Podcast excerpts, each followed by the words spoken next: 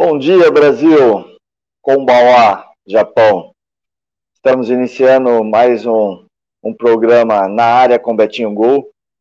Vamos ter mais um convidado aí que com certeza tem uma história muito bonita dentro do futebol, é, com passagens por seleção brasileira, por Japão, times grandes no Brasil. Tenho certeza que vocês vão saborear esse nosso bate-papo. Boa noite, amigo Edivaldo, tudo bem? Betinho, tudo jóia, graças a Deus, tudo na paz, preocupado aí com o Brasil, essa pandemia aí, mas vamos à luta aí, e o que você sempre fala, né, os cuidados, aquelas coisas todas, que é uma coisa assim que para nós que estamos aqui é muito preocupante.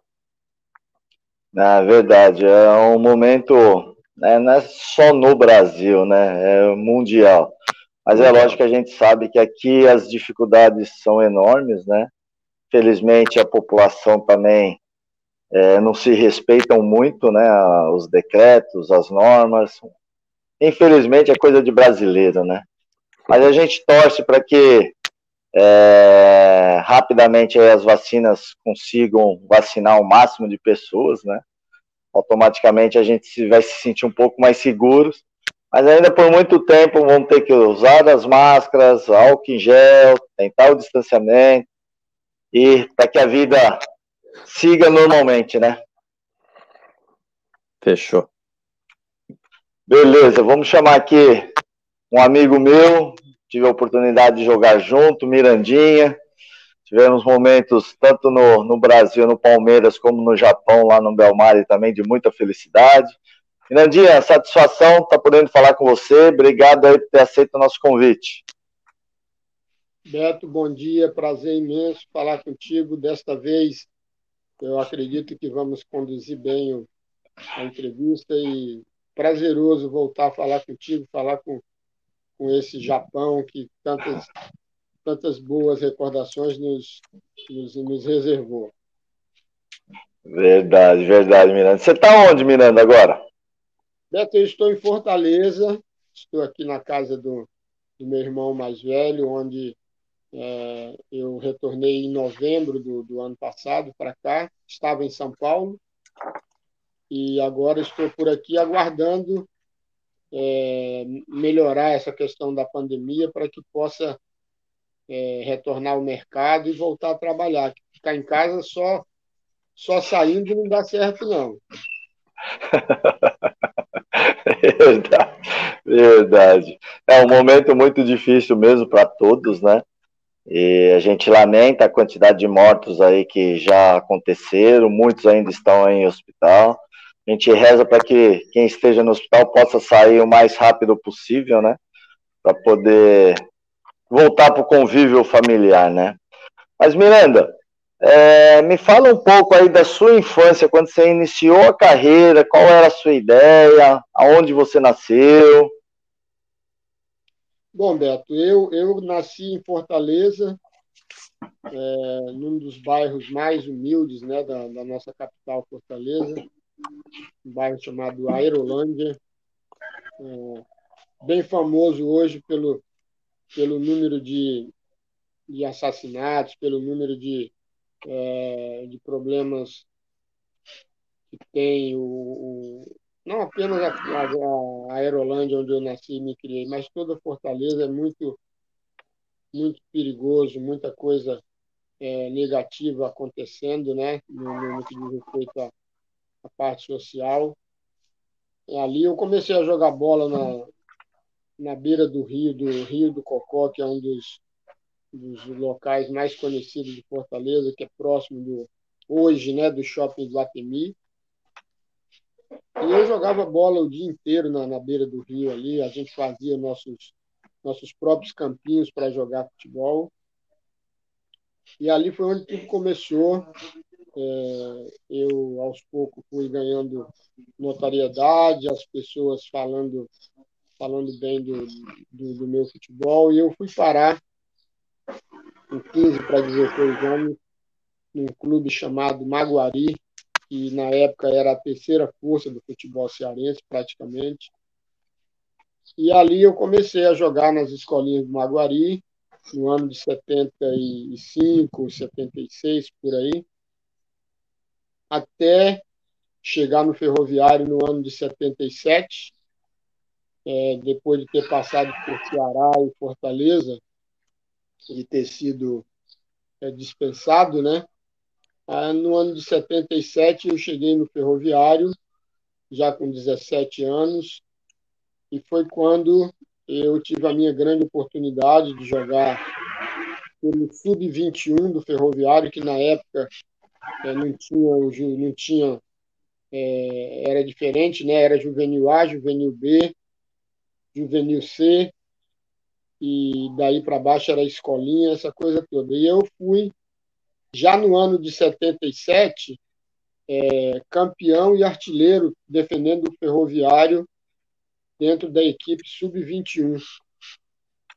Foi quando, naquela oportunidade, um observador técnico do, do Guarani é, estava vendo essa a final do Campeonato Cearense, levou todas as informações para Campinas e eu fiquei aguardando o chamado do Guarani. Mas, infelizmente, o Guarani demorou um pouco mais, não não se manifestou de imediato, e aí a Ponte Preta veio fazer um jogo amistoso, um jogo do Campeonato Brasileiro, né, Campeonato Nacional contra o Ceará. Ficou sabendo que, que tinha um atacante que tinha feito muitos gols no, no, no Campeonato Juvenil e me fez o convite. De imediato eu aceitei e saí para Campinas em meados de 77, onde cheguei na Ponte Preta e aí a minha carreira começou a decolar verdadeiramente. Ô Miranda, mas quando você começou lá atrás, né, nos campinhos que você falou, qual que era a sua posição? Você já era mesmo atacante? Como é que era? Beto, por incrível que pareça, é, o meu primeiro time no bairro, eu tinha, a gente tinha um amigo que tinha um campeonatozinho de de society na, nos, nos fundos da casa dele e eu comecei a jogar de goleiro. é, era, era o goleiro porque eu era muito ágil, não tinha medo da, das boladas, né? E aí é, depois eu passei a jogar na, na linha e quando eu saí do, do gol que fui para a linha, realmente eu sempre fui um atacante, sempre joguei próximo do gol, é, era meio que enjoado, né? Pequenininho, raquítico, mas enjoado, ia para cima dos grandalhões e é, não tinha medo de disputar o jogo. E, e com isso eu passei a, a jogar de atacante até chegar no Ferroviário, quando cheguei como um centroavante de. É, não de beirada, como, como se fala hoje, né? mas um atacante verdadeiro que jogava é, bem centralizado, como foi é, durante toda a minha carreira. Ah, legal. Aí, então, você teve, pô, é muita coincidência, né? Porque você tinha uma situação para ir para Campinas, né, pro, pro Guarani, e acabou caindo no maior rival do Guarani. Como é que foi essa situação? Foi justamente pelo fato de ter é, jogado é, uma partida amistosa né, no, no, no Castelão, na, na, preliminar de Ceará e Ponte Preta. E aí o, a Ponte Preta, que já tinha informações sobre, sobre mim, é, me fez o convite de, após o jogo, né? Me, me levaram para um cantinho lá do, do, do antigo Castelão, fizeram o convite e eu acabei aceitando e fui embora para Ponte Preta onde chegou em Campinas, eu tive que passar por um período de seis meses é, de estágio, em virtude do ferroviário, naquela oportunidade, não querer dar a minha liberação pra, para que o, a Ponte Preta me, me, me registrasse no clube. E com isso eu tive que ficar um período é, cumprindo esse estágio. Quando isso aconteceu, a Ponte Preta fez o registro normal na, na Federação Paulista e eu passei a defender a Ponte Preta no ano de 78, já como jogador do time sub-21 da Ponte Preta. Ah, mas aí você sai lá do Ceará e vai para Campinas. Campinas é uma cidade grande, né, de São Paulo. Você teve alguma dificuldade de adaptação dessa mudança? Porque você falou que foi com 17 anos, né, que você foi para a Ponte? 17 para 18? Com 17 anos, Beto. Foi meio, foi meio que difícil, porque eu nunca tinha saído de casa. É, aqui em Fortaleza era, era costume da, da família, meus pais eram é, bem rigorosos nesse sentido, né? Não, a gente não passava da meia-noite fora de casa. É, eu tive que sair é, para Campinas sozinho, sem conhecer ninguém, sem conhecer nada de Campinas.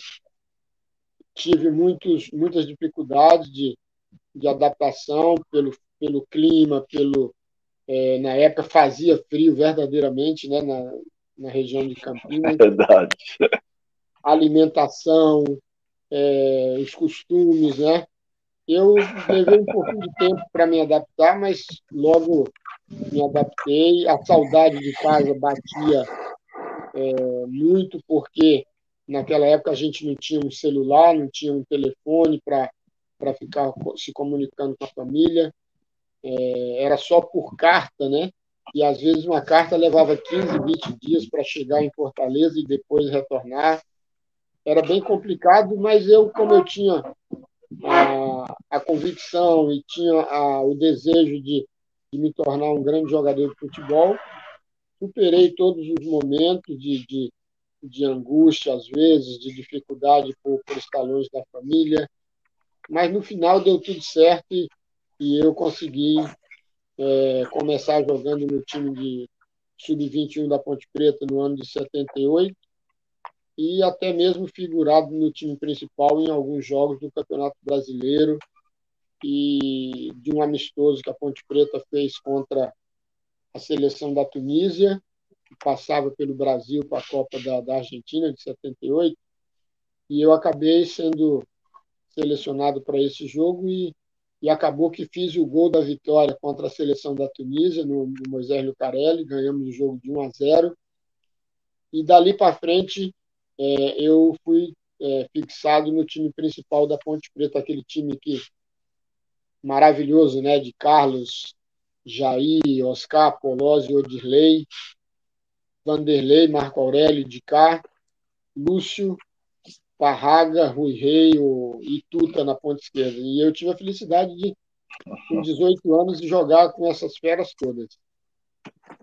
É, e esse time, nada mais, nada menos, foi vice-campeão paulista, né, daquele ano, né? Vice-campeão paulista e com jogadores de altíssimo nível, né?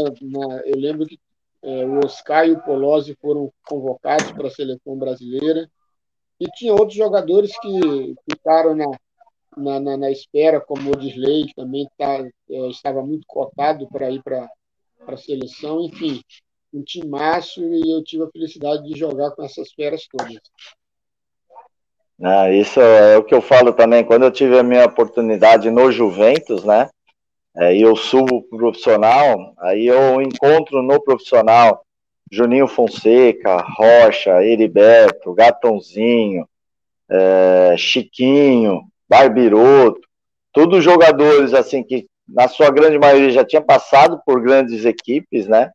E para mim foi um aprendizado enorme, né? Me ajudaram muito, não só eu, como o Sérgio Soares, o Raudinei, que foram que subiram naquela época.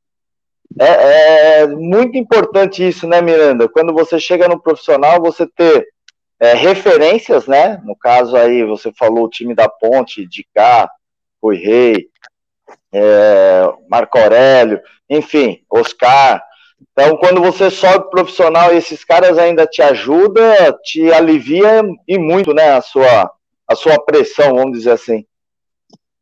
Beto, é, é super importante, né, você sair do, da categoria de base e chegar no time principal com esse apoio. Eu sempre costumo dizer o seguinte, que o jogador, quando ele é um jogador é, de mais idade, um jogador veterano, que ele ajuda forma, na formação dos mais jovens, o clube ganha muito com isso. Muitas das vezes você pega jogadores é, mais maduros, né, mais veteranos, que acaba atrapalhando por, por incentivar, às vezes, o garoto aí para o lado obscuro né, da, da, da, da, própria vida de cada um. Às vezes, é, com aquela coisa de, ah, não vou treinar porque eu sou o cara, essa coisa toda que, às vezes, acaba, acaba soando negativamente para a formação do jovem. Mas quando você pega jogadores é, veteranos que ajudam é, o treinador, ajuda os garotos da base que estão subindo nesse aspecto, é muito importante e, e eu vejo que o futebol, hoje, você é treinador, eu também sou treinador de futebol, mas a gente encontra, às vezes, dificuldade de lançar um garoto, porque às vezes o garoto precisa de um tempo maior para ser trabalhado e muitas das vezes o próprio é, o próprio jogador, juntamente com empresários e com seus agentes, acaba dificultando e trazendo esse tipo de, de situação adversa para o garoto que está buscando o seu espaço no time profissional. Verdade, verdade. Edivaldo, fica aí à vontade com o Miranda, fazer uma pergunta para ele. Tudo bom, Miranda? Prazer, satisfação.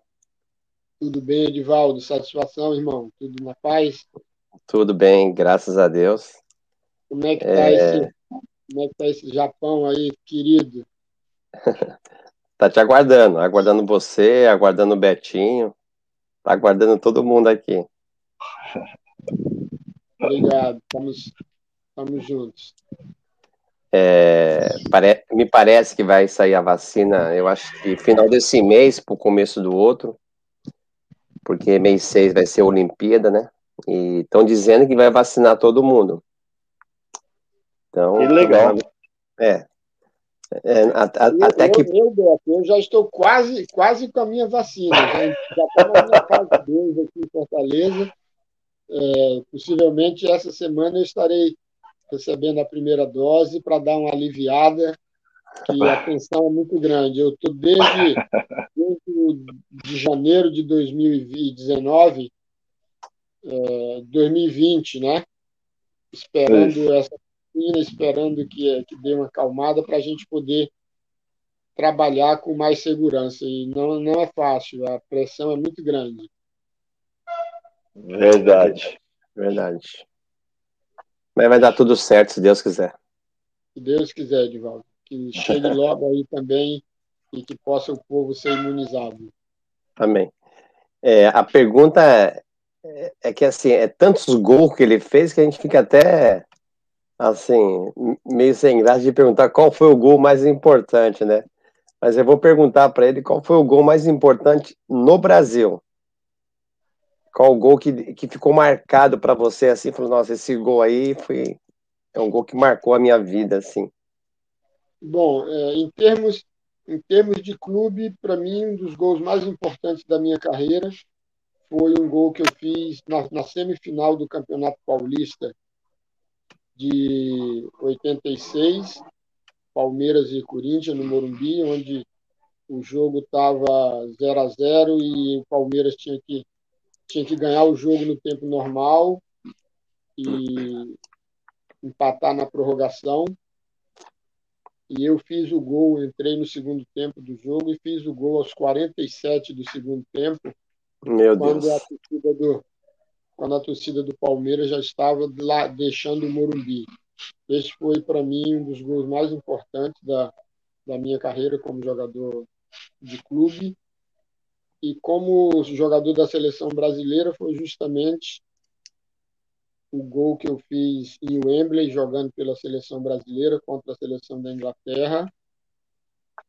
Para mim, um gol que marcou é, a minha passagem em termos de seleção brasileira e que me fez chegar até o Newcastle no ano de 87. Eu acho que esses gols foram importantíssimos, mas tive, tive muitos gols importantes, como no Japão, pelo, pela Fujita, né, Beto?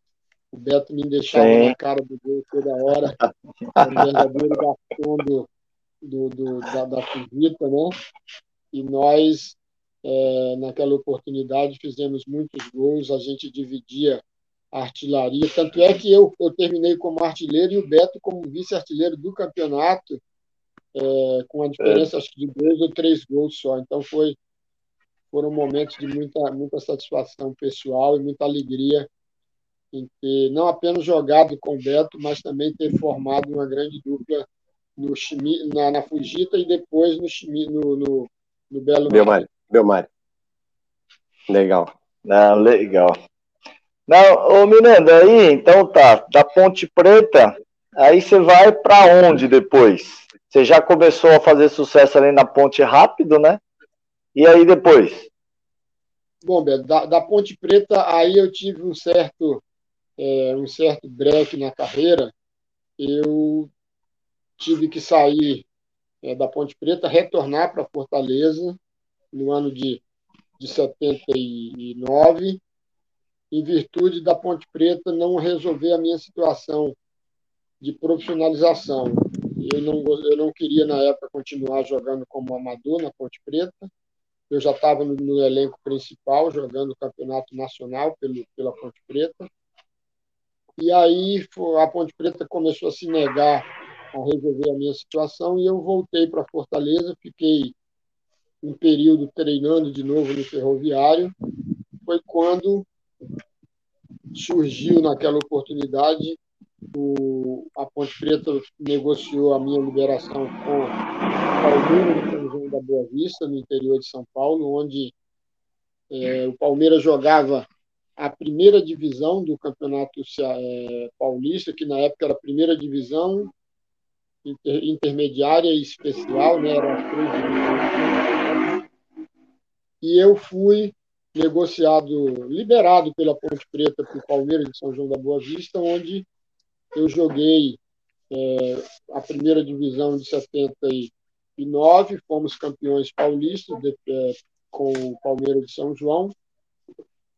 E em seguida, no ano de 80, jogamos a divisão intermediária, onde eu fui de novo artilheiro do campeonato da intermediária. É, passando é, essa fase, apareceu uma situação do, do Botafogo do Rio, que que veio até, o, até São João da Boa Vista, conseguiu a, a minha liberação, comprou, na verdade, comprou o meu passe junto ao Palmeiras de São João da Boa Vista, a quem eu pertencia como jogador profissional. E aí eu fui jogar no Botafogo, joguei no Botafogo é, 80, 81 e 82. É, tivemos uma, uma ótima participação no Campeonato Brasileiro de de 81, onde perdemos na semifinal para o São Paulo, naquele jogo, aquele jogo maluco do Morumbi, onde é, eu lembro que nós estávamos ganhando o jogo de 2 a 0 com 20 minutos de jogo do, do São Paulo, e acabou que o São Paulo virou no segundo tempo para 3 a 2 e tirou o Botafogo da, da grande final contra o Grêmio e, e o São Paulo acabou é, se não me engano, é, sagrando-se campeão, não perdeu o título do Grêmio, ou do Baltazar, se não me. Se não me engano. Foi isso mesmo.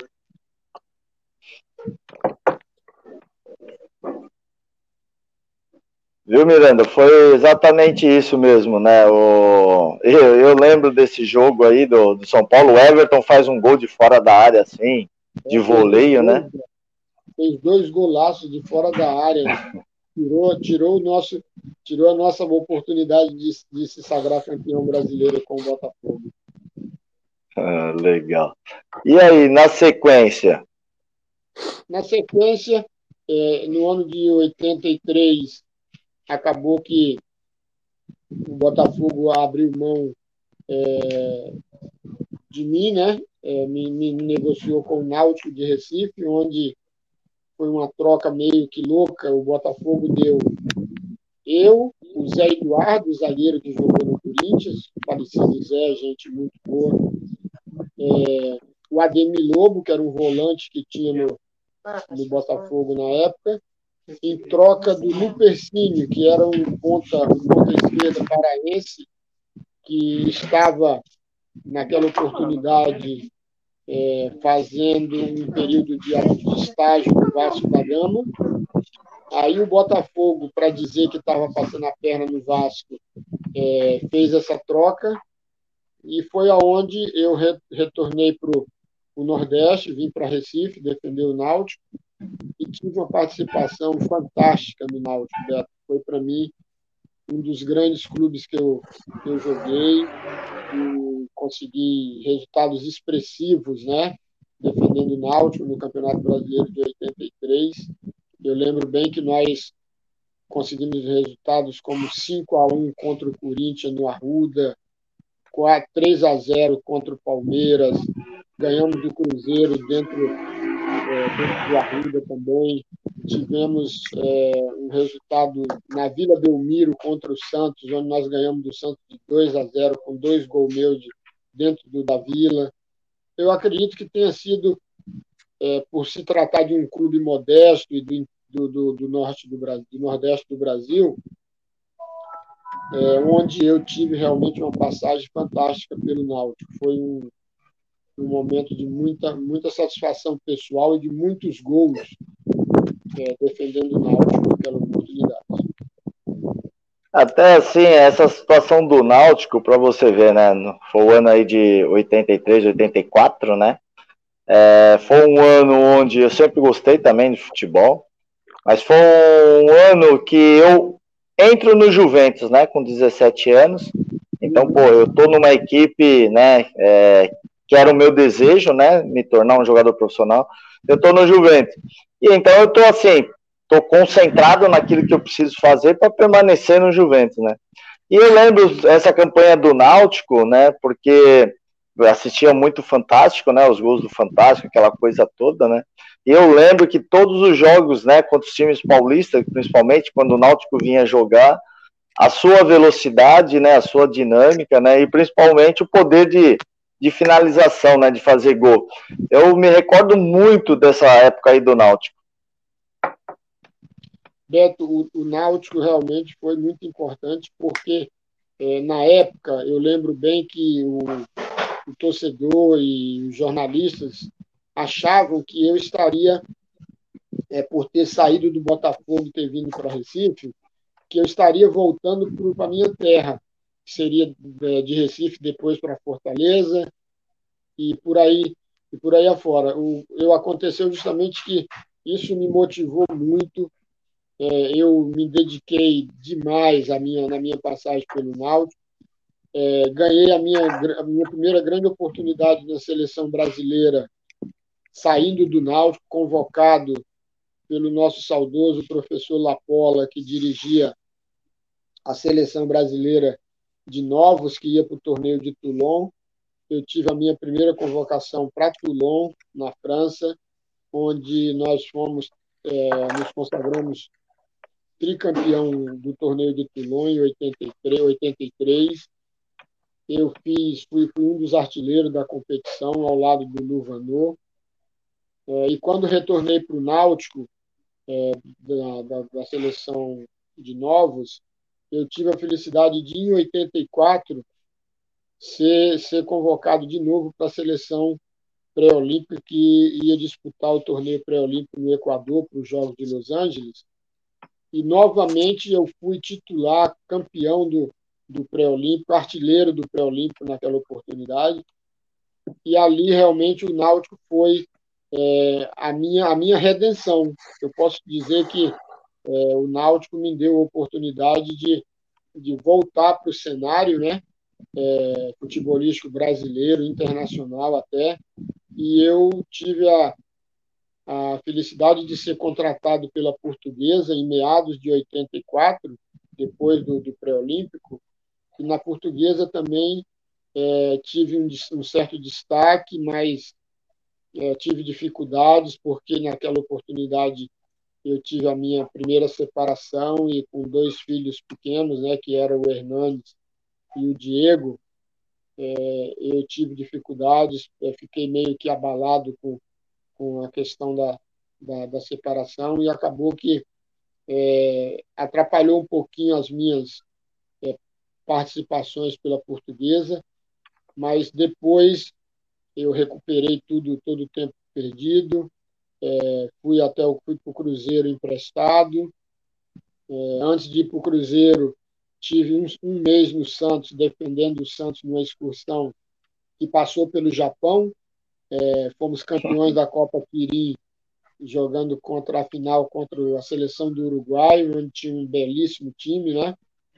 E eu fui é, o artilheiro da Copa Quirim em 85, defendendo a equipe do Santos. É, e, bicamp... e fui vice-campeão da Copa Quirim é, no ano seguinte, em 86, defendendo o Palmeiras, onde ali começou a marcar a, a minha ida para o Japão, o que aconteceu em seguida, é, em 92, quando o, o, nosso querido amigo Naya, juntamente com o Silvio Acker, é, me levaram para o Japão e eu tive a felicidade de jogar com você novamente, né? E fazer Sim. muitos gols e ajudar. Primeiro o, o Shimizu, né? Que foi o primeiro clube que eu joguei. E depois a Fujita, que depois se tornou Belmari como é, campeão do, do, da competição em 92, 93, onde nós tivemos uma bela participação. Não, sem dúvida. Igual assim, ó, aquele período que você falou, né, do Náutico, e depois você vem para a Portuguesa, foi o período, acho que de 85 que você comentou. Em 85 a Portuguesa tinha um time bom, não tinha? Acho que estava surgindo ali o Edu Marangon, o Jorginho, não era esse time? Que acho que chegou à, à final do Campeonato Paulista? Eram essas malas todas, eram todas essas malas aí. gente boa demais, é, amigos, amigos verdadeiros que a gente é, fez no, no, mundo do futebol, né? O Jorginho, eu, eu, lembro bem que eu morava, morava ali na Vila Guilherme, do outro lado do, do da Marginal, e o Jorginho morava lá no, na, em Pirituba. Eu lembro bem que ele trabalhava com um senhor que ajudava ele, que tinha uma loja de móveis. E o Jorge, ele, ele treinava, jogava na base da portuguesa. E muitas das vezes a gente, quando tinha treino dois períodos, eu levava ele comigo para casa, ele fazia refeição comigo, voltava comigo para a portuguesa. Foi, foi um momento assim de, de muita satisfação de ter é, conseguido ajudar e, e como eu sempre fui, né, sempre tive ao lado do, dos garotos que estavam subindo da base. No caso do Edu, o Edu já, já tinha é, um outro nível. O, o Toninho também, né? Oi? O Toninho também, não era? Toninho, o meia? Toninho, Toninho, já, era, Toninho já, já, já era uma realidade dentro da portuguesa, quando eu cheguei na portuguesa. É, o time era muito bom. A gente tinha o Everton no gol, que era um belo goleiro. Tínhamos o. É, tivemos vários jogadores, o Toquinho, ponta direita. É, jogadores de altíssimo nível que realmente fizeram história dentro, dentro do futebol brasileiro. Ah, legal, legal. Ô, Edivaldo, fica aí à vontade para mais perguntas. Deixa eu só fazer uma que eu. Deixa eu também já agradecer as pessoas que estão participando, estão entrando aqui, fazendo perguntas, né? O César, que está com a gente aí já há bastante tempo, a Jaqueline, a nossa primeira dama, que é a esposa do Edivaldo, Marcos Roberto, o Eri Dói, Marcelo, o Adilson, a Glória, o Mário, o Massaharo, o Maurício. Muito obrigado aí pela participação. Desculpa se um ou outro nome aí eu não, não citei ainda. Continue aqui com a gente, que tem muita história ainda que o Mirandinha vai estar tá, vai tá aqui no, nos contando. Ô, Miranda, o Marcos Roberto fala assim: quantos gols pelo Palmeiras você fez? Você tem uma ideia? Beto, é, eu, eu, tive uma passagem no Palmeiras, duas passagens no Palmeiras, e está marcado lá no, no, nas estatísticas né, do clube que eu sou o segundo maior artilheiro da história do Palmeiras é, em, em, uma temporada, né, no ano de 86, onde eu fiz no Campeonato Paulista né, e no, no Campeonato Brasileiro, eu fiz é, 60, 67 gols, é, ficando atrás apenas do Evaí, que que foi o maior artilheiro da história do Palmeiras em, em uma, uma, temporada. É, como também tenho até hoje o título né, de, de maior artilheiro do Palmeiras no Campeonato Brasileiro, que foi justamente no ano de 86, onde eu fiz é, 22 gols no Brasileiro, perdendo a artilharia justamente para dois, dois grandes atacantes, que foi o Careca e o, o Evaí, que terminou, é, o Evaí terminou em primeiro, o Careca em segundo, se eu não me engano, e no ano de 86 eu fui o terceiro artilheiro do, do Campeonato Brasileiro. Eu detenho essas duas marcas aí que realmente marcaram a minha passagem pelo Verdão, onde você também teve a felicidade de jogar e jogamos juntos. Verdade. Edivaldo, fica à vontade. Rapaz, eu fico, eu fico pensando como que a memória de vocês, como que que sabe de tantas coisas lá do fundo do baú. Meu Deus do céu, é uma, é uma lição e uma história de vida impressionante a de vocês. Eu fico eu fico de cara. E a pergunta que eu ia fazer era a mesma que o, que o Marcos Roberto, acho que ele copiou de mim, não é possível. Era, era, era, a pergunta que eu ia fazer. Queria aproveitar e mandar um abraço para o Maurício Mizuno. Eu não sei se o, se o Mirandinha, Mirandinha lembra dele, Maurício Mizuno. Oi? Não sei se você lembra do Maurício Mizuno, lembra dele? Lembro sim, Edvaldo, claro. Tá te mandando um abraço para você e toda a sua família aí, tá bom? Ah, muito obrigado. Um beijo no coração, Maurício. Deus abençoe.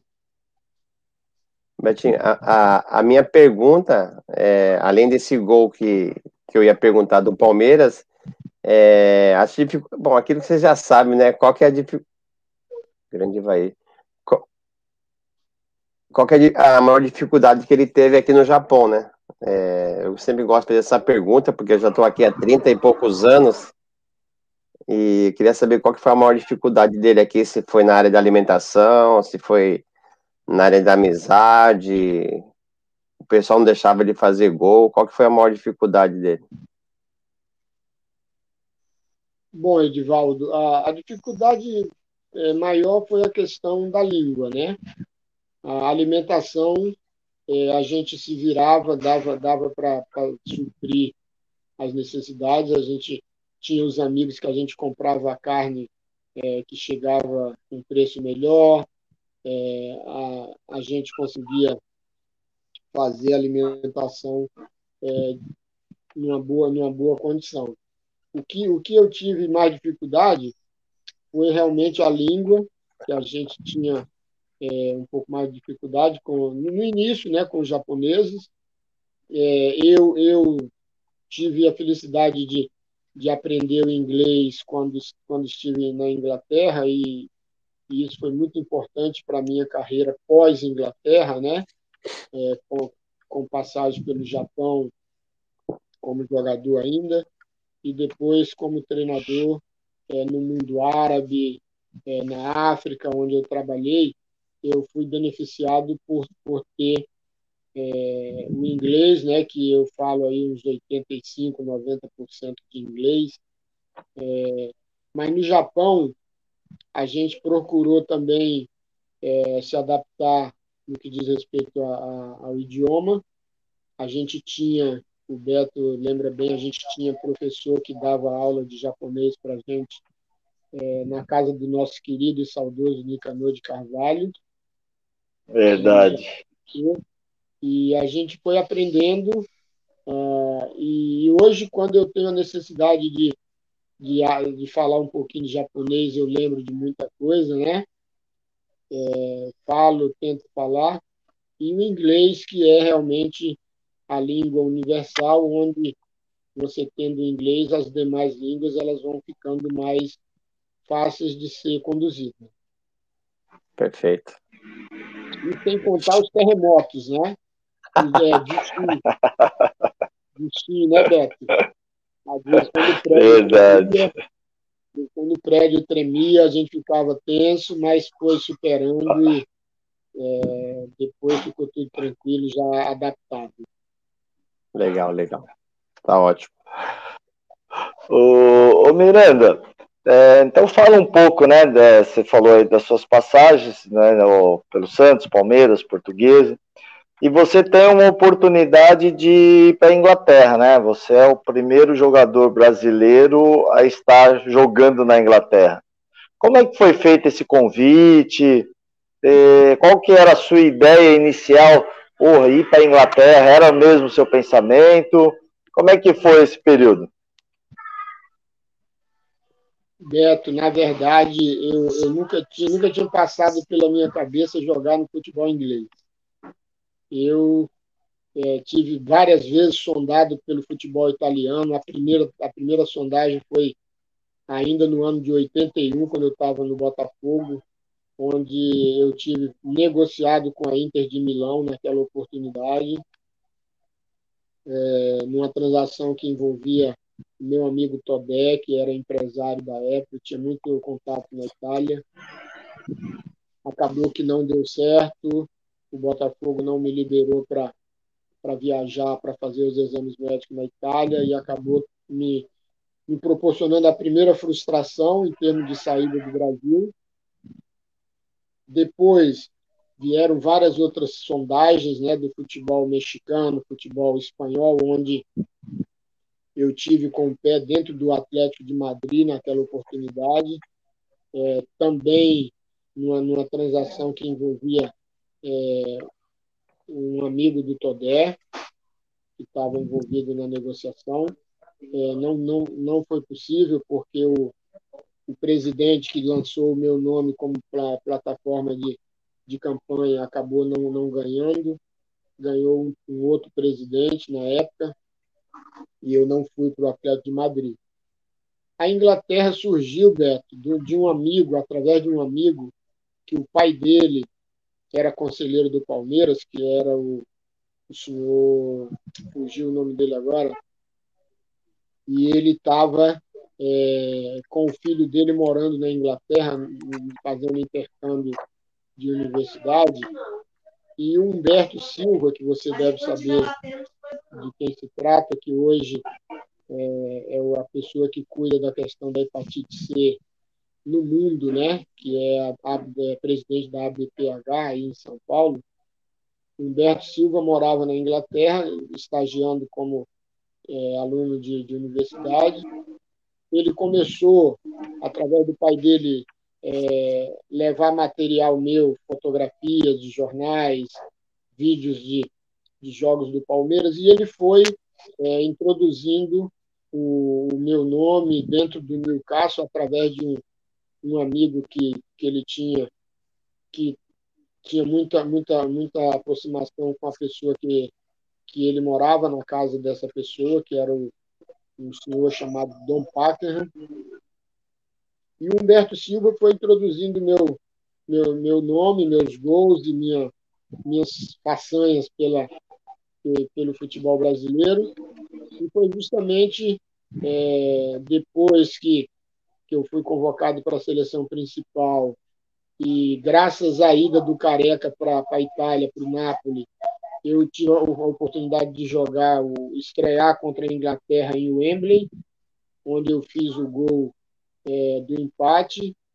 E depois desse, desse jogo, é, a, o interesse do Newcastle cresceu, que já existia, né, através do, do John Packer, que é, com a ajuda do Malcolm MacDonald, que foi um dos maiores artilheiros da história do Newcastle, que na época era comentarista da BBC de Londres.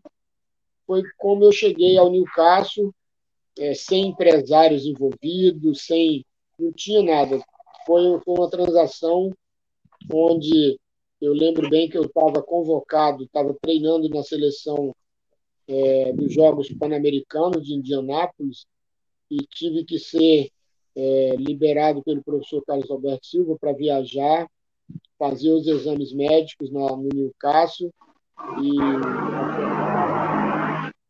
a minha ida para lá e acabou que aconteceu dessa maneira. Foi algo inesperado, mesmo porque eu lembro bem que na, no sábado é, eu tinha fechado com o América do México, é, tudo fechado com o América do México para jogar é, no América, quando após um jogo Palmeiras e Palmeiras e Santos no, no Pacaembu, onde eu fui muito bem nesse jogo, acho que eu fiz dois gols, se eu não me engano, é, veio a confirmação do, do, do, Newcastle, e aí eu tive que abrir mão do América, uma, uma, uma transação que já estava totalmente concretizada, e o Palmeiras, por incrível que pareça, me fez desistir do América, para não ficar mal, logicamente, é, o seu Nicola Ratiop e mais o presidente, o seu Nelson Duque, pediram para que eu desfizesse o negócio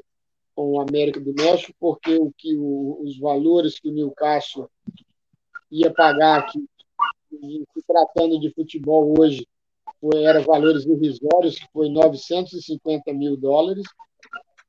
Hoje, 950 mil dólares o Firmino ganha por, por mês.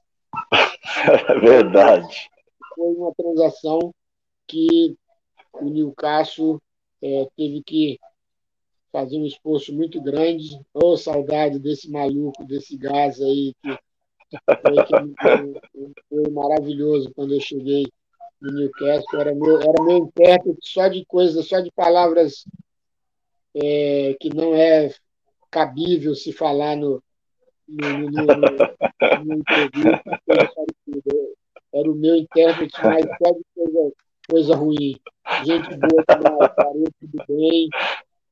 Me ajudou muito, foi muito, fizemos muitas parcerias juntos. Legal, legal. Tá. É, você, você acaba ficando uma temporada lá, né? Nessa uma temporada, é, você fala assim que, igual você falou, é, o inglês foi muito importante para você, né? Te contribuiu até hoje, né? A importância do, do idioma, né? E, mas o inglês você aprendeu lá? Aprendi lá, Beto. Na verdade, foram duas temporadas, né? A temporada 87, 87, 88 e a 88, 89. Eu voltei no final da temporada de 89, quando o Newcastle foi rebaixado, né? E aí é, as receitas caíram muito naquela oportunidade. O Newcastle ia ter dificuldade de, de cumprir com o que acertou comigo. O Newcastle era muito pequenininho, não é o gigante que é hoje. Não era o gigante que é hoje no futebol inglês. E aí eu tive que é, voltar para o Palmeiras emprestado no, no, no ano de 89 e fiquei no Palmeiras até o final de 89. Era era para ter retornado para o Newcastle, porque o Newcastle tinha se tornado grande, é, um, um, empresário é, do ramo da construção civil da Inglaterra tinha comprado é, 51% das ações do clube e queria que eu retornasse de qualquer maneira. Mas, infelizmente, Beto, na, naquela oportunidade, a, é, a gente, eu não esqueço, a gente estava treinando em Águas de Lindóia e teve é, um jogo no aniversário de São Paulo, que naquela época jogava seleção paulista, seleção carioca, e eu fui é, convocado pelo nosso querido Jair Pereira para jogar esse jogo é, de aniversário de São Paulo. E naquele jogo eu já estava tudo acertado para retornar para o Newcastle, para fazer um novo contrato e poder é, retornar ao clube através do, do Sir John Howe, que foi a pessoa que comprou o clube naquela oportunidade. Só que eu não contava que nesse jogo pela seleção é, paulista, que seria uma, praticamente a minha despedida do, do Palmeiras, e retornando ao Newcastle, eu fiz, parece que, se eu não me engano, seis gols no jogo. Nós ganhamos do, da seleção do Rio de Janeiro, foi de oito foi nove a um. E eu fiz seis gols nesse jogo.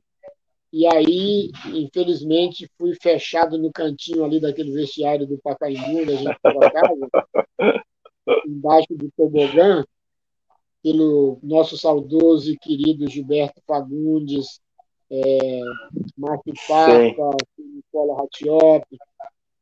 E aí acabou que eles me convenceram a desistir do retorno para o Newcastle, que o Palmeiras iria me contratar de volta e pagar a diferença que, que o Newcastle teria direito para receber no caso do não retorno para o Newcastle. E foi isso que aconteceu, foi uma situação que, que aconteceu naquela oportunidade, e eu não tive como dizer não ao meu querido e saudoso Gilberto Fagundes, em virtude de um pedido do nosso querido Ricardo, que você sabe de quem eu estou falando, Sim. que era apaixonado por, por mim, pelo Palmeiras, e acabou que eu fiquei no Palmeiras e perdi, Beto, com certeza, a grande oportunidade de ter é, voltado para o Newcastle e ter cumprido o novo contrato que iria ser realizado e ter ficado por lá muito tempo. Eu acho que ali eu, eu reputo como uma das grandes mancadas da minha carreira como jogador de futebol. Hum, tá bom. Ô, Edivaldo, tem, tem perguntas aí, não tem? O Miranda? É, o... aliás, tem várias, né? Tem uma aqui que é o, o acho que é o Masayoshi Harada, não sei se o Miranda lembra dele, Masayoshi Harada. O, o Harada, Miranda, é o que lá do Belmari, do fã-clube lá nosso lá. Sim, claro. Lembro dele sim, gente maravilhosa. É, ele falou assim, ho, ho, ho, Miranda. Aí eu, eu, vou, eu vou traduzir em português o que que é, tá? Aí, aí ele, ele falou assim, ó, Miranda, ho, ho, ho, Miranda. Deve ser, sei lá, Feliz Ano Novo, é. Feliz Natal, eu acho. É o que eles cantavam, a torcida cantava lá. É, ah, eles, cantavam com, eles cantavam em dia de jogos. Ah, desculpa, traduzi errado, então. Obrigado, Marada, pela, pela lembrança. Grande abraço. Ó, aí tem o, o, o Marcelo Dorsi, é um, é um amigo nosso que sempre está na live, aí ele está perguntando assim, Ed e Betinho, vocês sabem que eu sou corintiano. Aí ele falaram assim, ó, pergunta para esse... Pode falar, Betinho? Fica à vontade. É, é eu não entendi aqui. Pergunta pra esse fominha. Eu acho que você comia muito, né? Eu, eu acho. Oi? Ele tá falando assim: pergunta pra esse fominha. Alô? Oi? Você tá ouvindo, Miranda? Oi, Beto, não tô ouvindo, tá muito baixo. Tá. O, Marcelo. O, tem uma pergunta. É, tem uma pergunta do Marcelo, que ele está falando assim, ó. É, pergunta para esse Fominha. Por que Fominha? é, fominha, é, é, essa, essa do Fominha aí, Beto, você sabe muito bem, me acompanhou durante toda a carreira e até hoje as pessoas é, me reconhecem e lembram de mim pelo, pelo Fominha, né? É que, infelizmente, como eu era um atacante de muita velocidade. Às vezes eu chegava na linha de fundo é, e não, não tem, na época não tinha, né? É, a facilidade que tem hoje do, do, dos companheiros estarem dentro da área, chegar dentro da área, pisar na área, né, Beto? É, e acabava que eu chegava e eu batia da linha de fundo e fiz muitos gols da linha de fundo. E às vezes a tabela também nunca, nunca ficava no 1-2, ficava só no 1, né? eu para dentro do gol. Mas isso, isso, por incrível que pareça, me ajudou muito é, a, me identificar como um verdadeiro atacante matador que, que fui. Tenho certeza que os, 500 e, os 565 gols que eu fiz na carreira tem muito a ver com essa coisa do fominha, onde eu, às vezes, fazia gols é, espíritas, né? E muita gente acabou não, não entendendo e aceitando essa minha é, maneira de jogar. E ele, inclusive, ele cita também, porque ele é corintiano, né? E contra o Corinthians você jogava mais, gostava de jogar mais contra o Corinthians, né? Beto, é, verdadeiramente, eu, contra o Corinthians eu nunca passei em branco. Eu acho que até por isso é, eu tive uma passagem curta, né? Pelo Corinthians em 91, é, depois de ter saído do Palmeiras para ir para Portugal, para os Belenenses. É, e depois o Belenense não teve como me manter. Eu, eu acho que eu, eu sou um jogador que teve uma passagem pelo clube como Belenense, onde eu fui contratado junto ao Palmeiras, e eu fiz dois jogos e fiz três gols. Dois contra o, o Nacional da Ilha da Madeira, na minha estreia, treinador Jair Pisserni, não, não esqueço. E no segundo jogo contra o Famalicão, que o treinador era o nosso querido Abelão. Eu fiz o gol lá em Famalicão. Fiz dois jogos, fiz três gols e vim embora porque o Belenense não teve como cumprir os pagamentos junto ao Palmeiras e eu tive que voltar e voltar justo para o arco rival, né? Que era o Corinthians, que é o Corinthians, e aí, infelizmente, a torcida corintiana não entendeu que, que eu estava ali para defender o Corinthians e não é, me preocupava com camisa ou com a minha passagem pelo Palmeiras, infelizmente. Ah, legal. Inclusive tem o Pedro Silva, que ele fala, né, acho que brincando, é, jogando bola ali com o Zico, né? O Zico chamava ele, ei Mirandinha. Por que será, né? Por que será, né, Beto? Eu, eu... Mas, mas você acredita que depois de velho, né? Depois de, veterano no, no Belmari, é, eu, eu, eu também tive uma passagem é, que marcou, porque eu fiz muitas assistências também. É, eu lembro, eu lembro que a gente, tinha, a gente, tinha, uma combinação muito boa de, de leitura de jogo e a gente. É, nós dois, né? Vamos, vamos ser mais humildes. Nós dois. e o Noguchi também, né? O, o Noguchi também era um jogador muito inteligente, né? O Noguchi fazia, era um belo atacante, né? É, acompanhou bem o nosso ritmo de, de jogo. É, foi realmente um, foi, foi um momento de muita, muita satisfação, realmente, ter defendido primeiro a Fugita, né, onde, onde nós fomos campeões, Beto. Você lembra que ninguém acreditava, tentaram de todas Verdade. as maneiras tirar o, tirar o título da, da Fugita para dar para a Ritati, que na época tinha, tinha o Careca, tinha o Edilson, tinha um monte de jogador, Adilson, né? É, Nelsinho.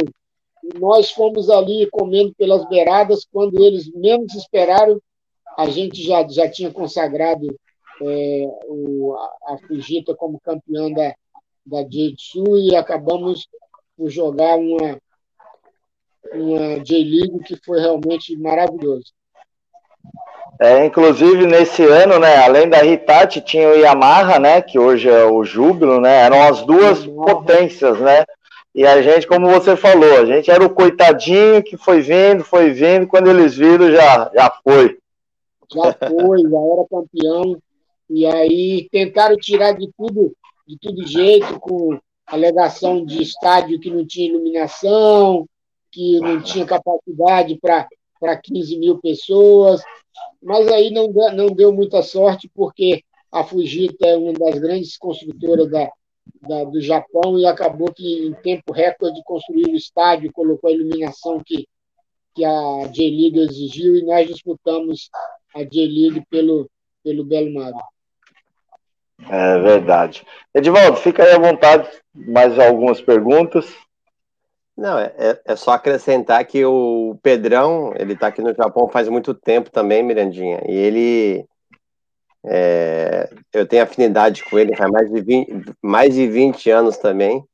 E ele, ele, ele fala e menciona sempre que ele se espelhou muito em você, né? Ah, que legal. É bom saber que. Mas tem que ser fominha, né, Beto?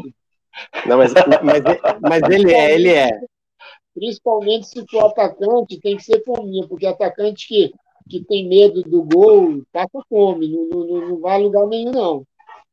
Mas ele é, ele é, ele é, ele é fominha para fazer gol e, e, e fominha para comer também. Ele, no caso, é os dois casos, né? Também. Come pra caramba, Já, o Pedrão. É, tá certo. O, o Miranda, é, essa situação, né, e do, é. Essa situação sua, né, do, do Fominha, mas você tinha.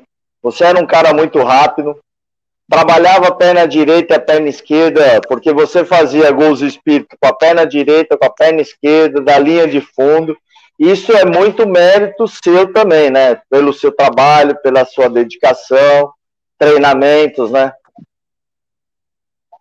Beto, é, realmente você tocou num ponto que, que, é muito importante e que me acompanhou durante toda a minha carreira, né? Que foi a dedicação, o trabalho árduo para chegar onde eu cheguei.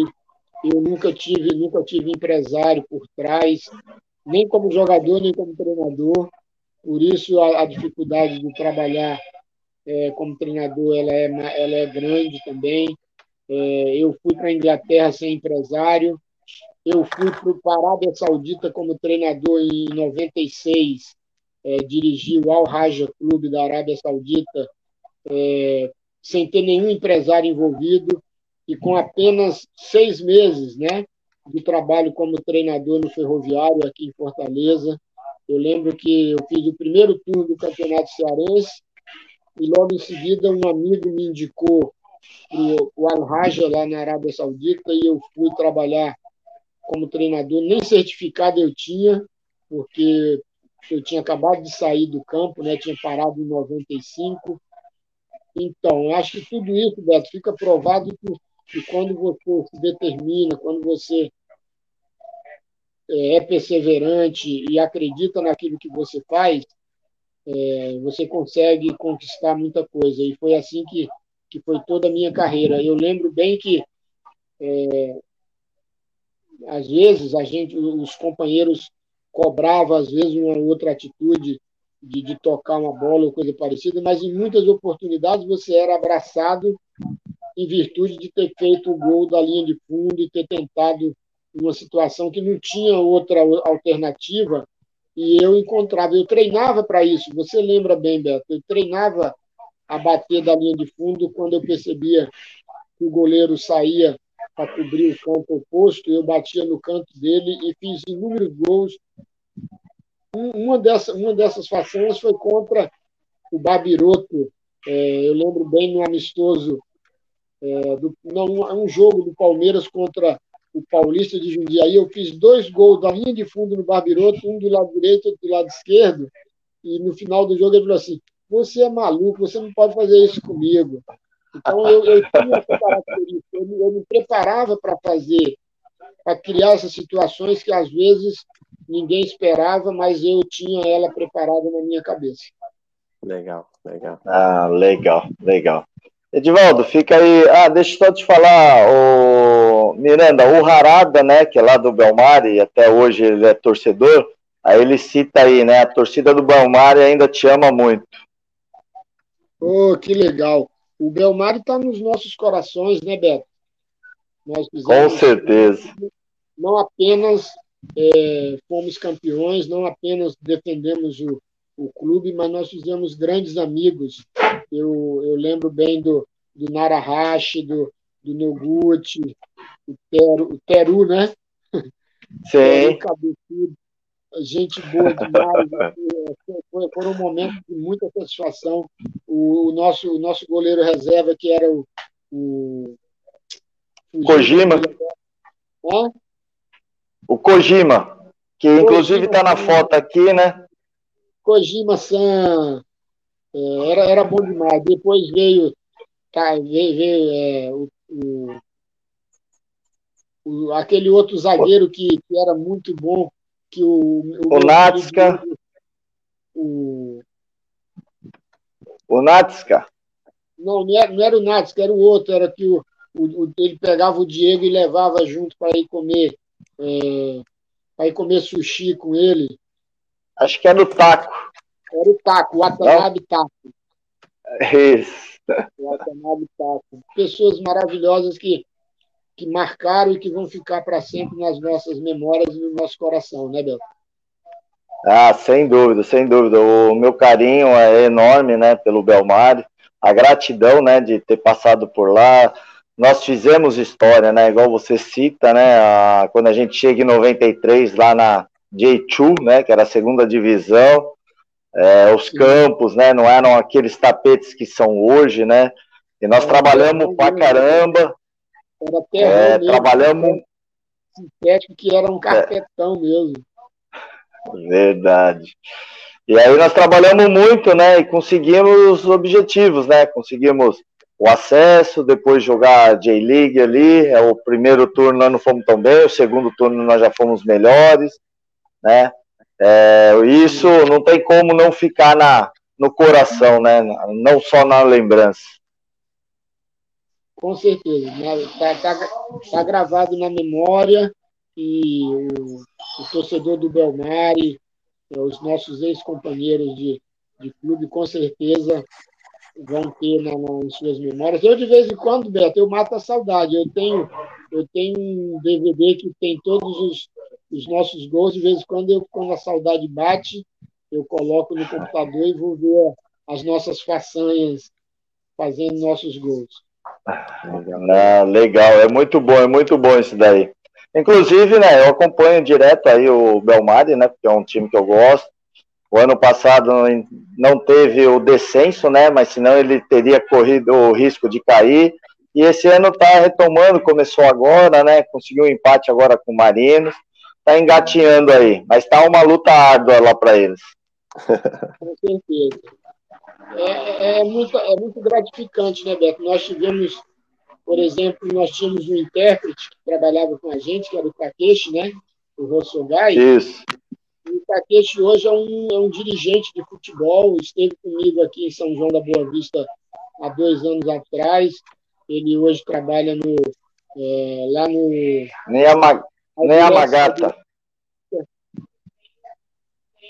É, e eu tive, fiquei muito feliz de, porque o Takeshi foi uma pessoa que nos ajudou muito é, nos levava para fazer escolinha. Eu tive em Nigata com ele, fazendo clínica de futebol, onde os pais dele moravam, e foi, foram momentos assim, de muita alegria, de muita satisfação pessoal poder passar para aquelas crianças de Nigata um pouco daquilo que, que a gente aprendeu no nosso, no nosso dia a dia dentro do futebol. É, legal. Ô, Minano, fala um pouco aí do pós jogador, você já tinha ideia de alguma coisa? Como é que foi essa transição aí pós-jogador? Beto, foi, é, eu já estava me preparando para ir para a retaguarda, né, para ir para o banco, quando eu tive a lesão no joelho aí no Japão, que foi contra um jogo contra a Nissan, onde eu tive que operar o joelho e aí comecei a me preparar pensando em, em me tornar treinador.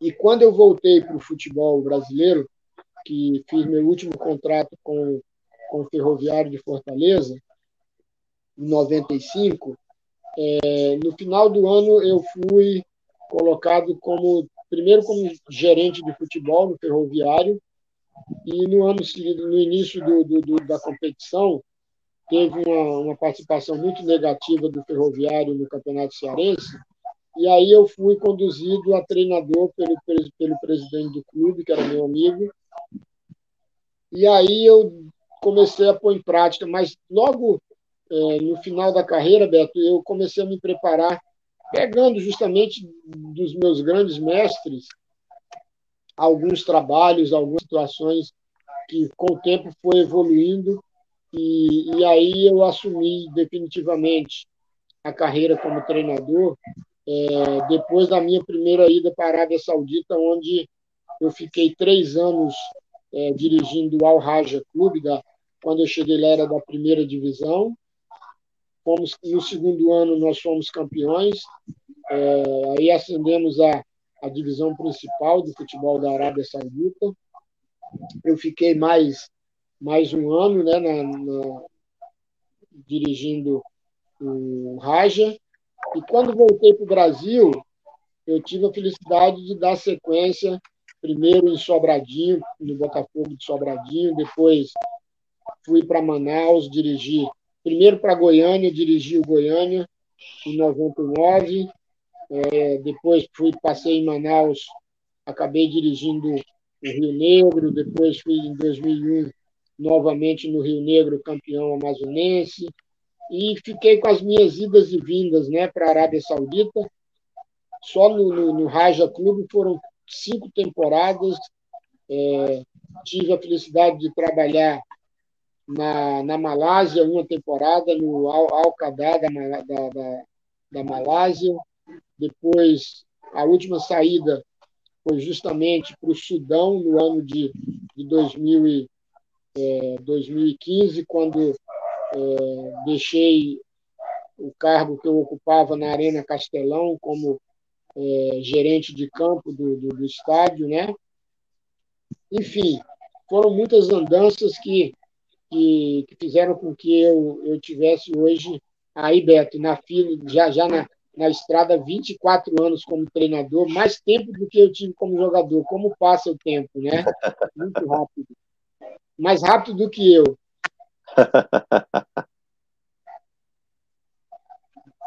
Ah, legal. O Pedrão está perguntando aí, pergunta para o Betinho, né? E também para o Mirandinha se a gente levava as roupas para lavar, né?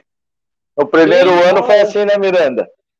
Ah, na nossa época, na nossa época a gente que lavava a roupa na máquina. Juntava, Verdade. Juntava, juntava os brazucas, juntava os brazucas, jogava tudo na mesma máquina e depois colocava para secar. Mas é, é aprendizado. Na, na, Inglaterra também a gente não tinha roupeiro. Você vê, né? Futebol inglês. A gente não tinha roupeiro, mas tinha um aprendiz, que era um garoto da base que, que cuidava da roupa da gente. A, tudo isso são culturas é, que a gente acaba ganhando muito com isso, Beto. A gente só tem a agradecer. Eu, eu, eu, particularmente, e tenho certeza que você também, só tem a agradecer pelas oportunidades e por tudo isso que a gente conquistou é, de, culturas diferenciadas no, no, futebol mundial. Ah, verdade, verdade. O César está falando que se não tinha roupeiro, né? Não tinha roupeiro, só o Verde Kawasaki, né? Que tinha um roupeiro lá, e agora esqueci o nome dele. Bezerrinha. Isso, Bezerrinha. Bezerrinha, é verdade. Nossa, e ele, ele passou a, a, a, ensinar, né, japoneses a, a rouparia, né? Sim, claro.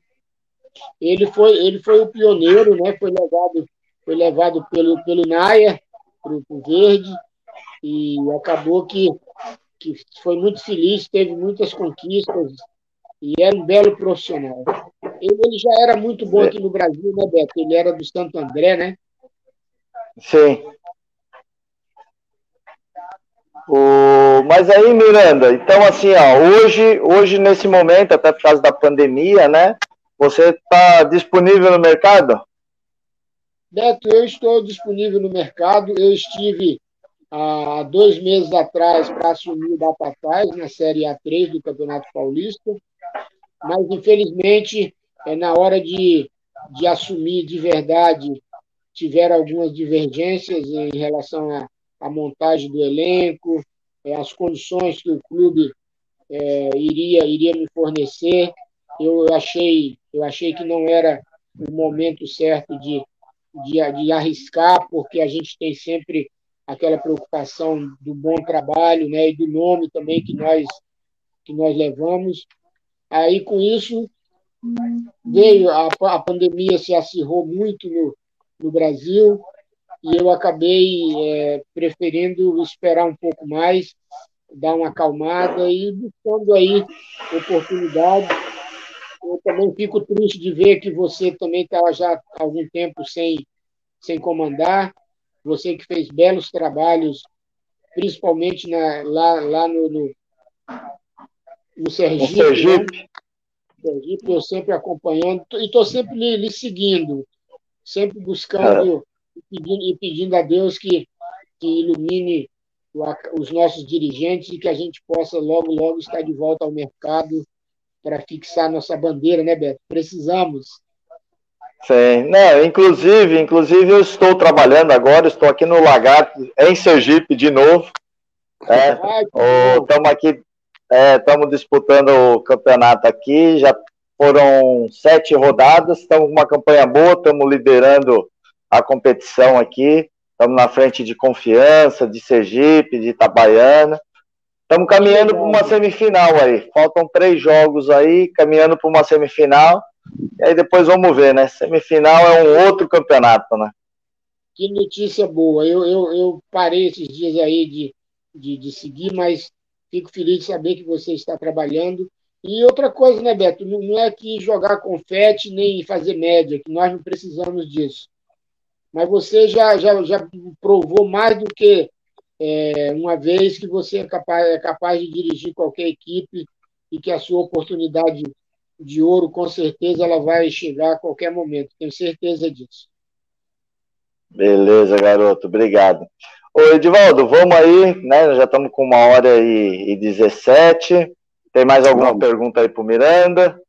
Não, é só para finalizar, o, o, o, Sérgio Canacheiro falou assim, se você lembra que você, que você jogou muito contra o Inter de Bebedouro, lá em São Paulo. Tá mandando um abraço para você também. Ah, contra, contra a Internacional de Bebedouro, sim, né? Faz tempo, né? Faz tempo, Edvaldo, mas joguei sim. O Paulistão aí da série, da série B, né? Que a gente jogava contra Isso. É isso mesmo. Tá bom, ele, ele pediu para tá, tá perguntando, é um parceiro nosso aí. E tá perguntando isso aí. Eu falei, tá, vamos perguntar. Aí o, o outro, última pergunta minha, que o Adil, Adilton sempre tá com a gente aí.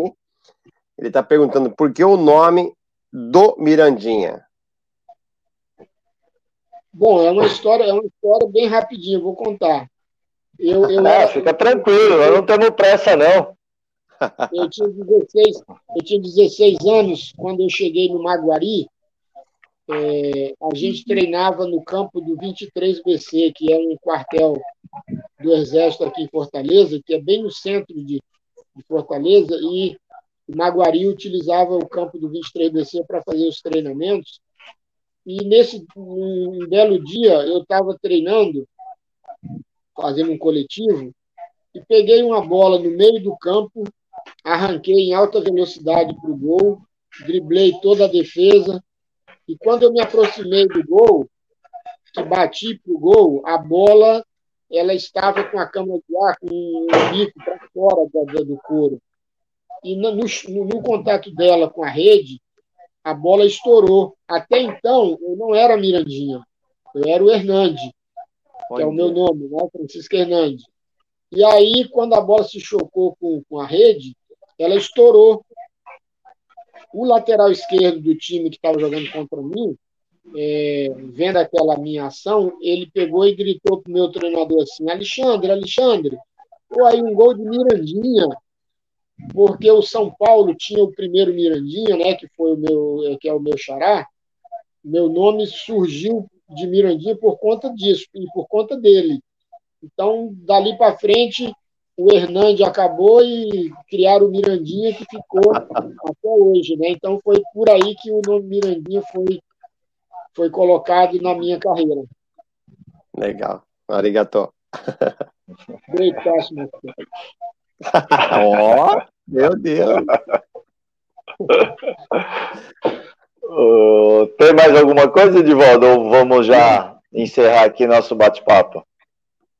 Rapaz, eu por mim eu ficava mais, né? Porque aqui, deixa eu ver. Tá cedo ainda, né? O problema é vocês aí. Tá cedo ainda, de manhã já, né, Eduardo? Aqui é a noite, né? Aqui é a noite. A noite, é a noite, certo. É ao contrário de vocês. Uhum. O... Só finalizando, o César tá falando que o seu chute era um chute atômico. É, eu, na verdade, eu, na verdade eu, eu pegava forte na bola. Tanto como o Beto falou lá atrás, o Beto deu uma moralzinha para mim aí, né? Tanto de, tanto de direita quanto de esquerda. E aí, de vez em quando, eu ensaiava também os cabeceiros, não era muito frequente, não, mas quando, quando o Beck dava, dava mole, eu ou antecipava ou ficava atrás dele e fazia uns golzinhos de cabeça também. Legal, legal. Maravilha, ah, maravilha. Ah, beleza. Então pode fazer as considerações aí finais, Edivaldo. Depois a gente passa para o Miranda. Ah, agradecer a galera aí que participou com a gente aí, sempre, muito obrigado. É, é, as palavras do Betinho, às vezes a gente não consegue visualizar to, todas as perguntas, né? A gente pede desculpa. Eu preciso usar óculos também, porque eu não enxergo direito, mas Obrigado aí, Arigato. É, hoje entrou alguns japoneses, né? A gente ficou muito feliz. do, do japonês ter entrado e participado com a gente aí. É, peço que Deus te abençoe, menina, que, que ajude você a realizar seus sonhos, seus projetos aí. É, conte sempre com a gente aqui no Japão, estaremos sempre em oração por você aí. Que você tenha muito sucesso e, e uma referência para todos nós aqui, né? Grande abraço. Bom, Edivaldo, só, só agradecer pelas palavras, agradecer a todos aqueles japoneses que estiveram envolvidos aí no, na live. É muito, é muito prazeroso, né? Falar para pessoas que você não, não os vê há tanto tempo. Eu espero que, que o, tudo isso possa passar, que o povo japonês possa também estar imunizado contra esse vírus que tantas, tantas vidas, tantas famílias têm destruído, né, mundo afora. É, a gente fica sempre na preocupação, não apenas dos nossos, mas de todos os, os amigos. Foram muitas perdas e que é, logo, logo a gente possa estar vivendo, retomando a, a vida verdadeiramente e que a gente possa ter dias melhores pela frente.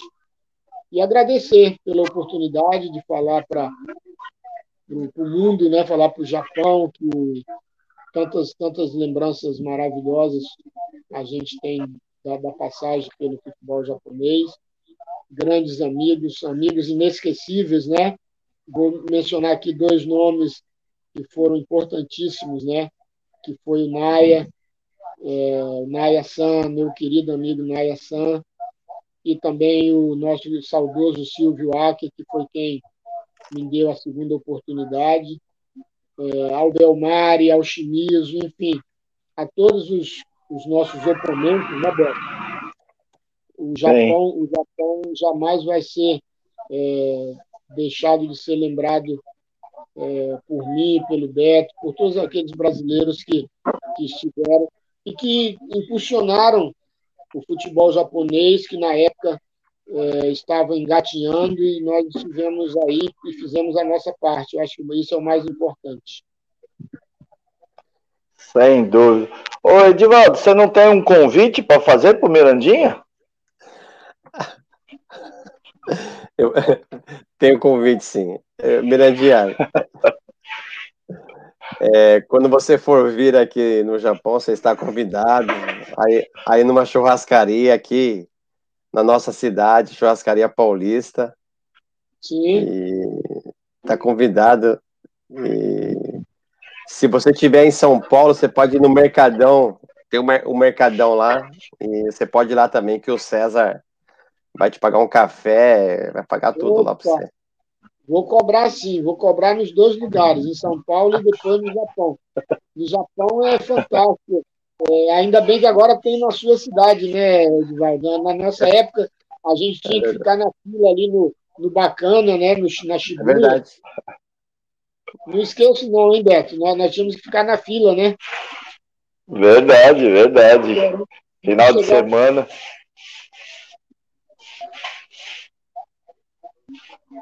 Mas é isso. Beleza. É uma satisfação imensa. Quando tiver necessidade, estarei à disposição de vocês. Beto, mais sucesso ainda, irmão. Que Deus te abençoe grandemente. A você, a família. Estamos sempre aí orando, colocando os amigos nas nossas orações para que você, como todos os amigos, possam estar bem e superar esse momento de tanta dificuldade. Já a minha vacina daqui a pouco eu vou estar tomando, Beto. Você, como é mais jovem, ter que esperar um pouco mais. Verdade, verdade, Mira. No meu, a previsão aí é para maio, né? Você já deve tomar agora, né? Eu ainda vou ter que esperar um pouquinho mais. Agora, possivelmente essa semana. Estou aguardando, estou aqui na toca esperando. Ah, beleza, beleza. Ah, o Harada está aqui, ó, falando o, muito obrigado e orgulhoso, né, daquilo que nós fizemos lá no Belmari. Harada também tem, tem um carinho muito especial por ele. Esse cara já já fez coisas não só para mim, mas para minha família. Então, muito obrigado, Harada. Até, e aquela situação, né, Miranda? Um dia voltaremos ao Japão além de ir na churrascaria paulista, né, que vai ser paga pelo nosso amigo Edivaldo, nós vamos lá para trabalhar também, né? É, de uma, de uma coisa você pode estar certo. Se eu for primeiro, você vai junto na sacola. se, você for primeiro, puxa, puxa o seu parceiro junto. Eu, é, essa nossa parceria está firmada lá atrás. Beleza, beleza. Gente, é, obrigado a todos né, que participaram aqui do programa, do nosso bate-papo, né, que mandaram as mensagens ouviram a história aí do, do Miranda, né? Uma história é, enriquecedora, um cara vitorioso, buscou dentro das dificuldades se superar, e isso que é bom, porque a gente fala só do sucesso, né? Das dificuldades as pessoas não querem muito saber, né? Só vê o ah, que jogador que teve sorte, né, Miranda? Você teve muita sorte na vida, Miranda? Beto, eu tive uma boa dose de sorte, mas a, a minha luta, o meu, o meu, o meu empenho foi, eu creio que, bem maior. É isso aí. Mas essa é a realidade, né? O, o, sucesso só chega quando você trabalha, quando você se dedica, quando você se entrega. Aí, porque o sucesso, eu falo que o sucesso está aliado à competência, né? É, a sorte está aliada à competência, né? Com certeza, com certeza. Então tá bom, gente. Muito obrigado mesmo de coração. Todos tenham aí uma boa semana, uma semana em paz, uma semana com Deus. É, se for sair, use as máscaras, evite aglomeração, use o álcool em gel. Essa pandemia ainda está aí. A vacina está chegando para o Mirandinha, como para todos, mas nós ainda temos que continuar tendo cuidados para que isso diminua o máximo possível, né, que deixe de acontecer a quantidade de mortes, né, que estão acontecendo. Podemos ter uma vida mais tranquila, logo, logo voltar às nossas rotinas, né, poder abraçar, poder estar com convívio com os amigos, com a família. Mas antes disso, cuidem-se. Uma boa semana, fiquem com Deus. Até a próxima segunda-feira. Eu e Edivaldo estaremos aqui com mais um convidado na área com Betinho Gol. Um abraço. Arigato. Arigato. Arigato.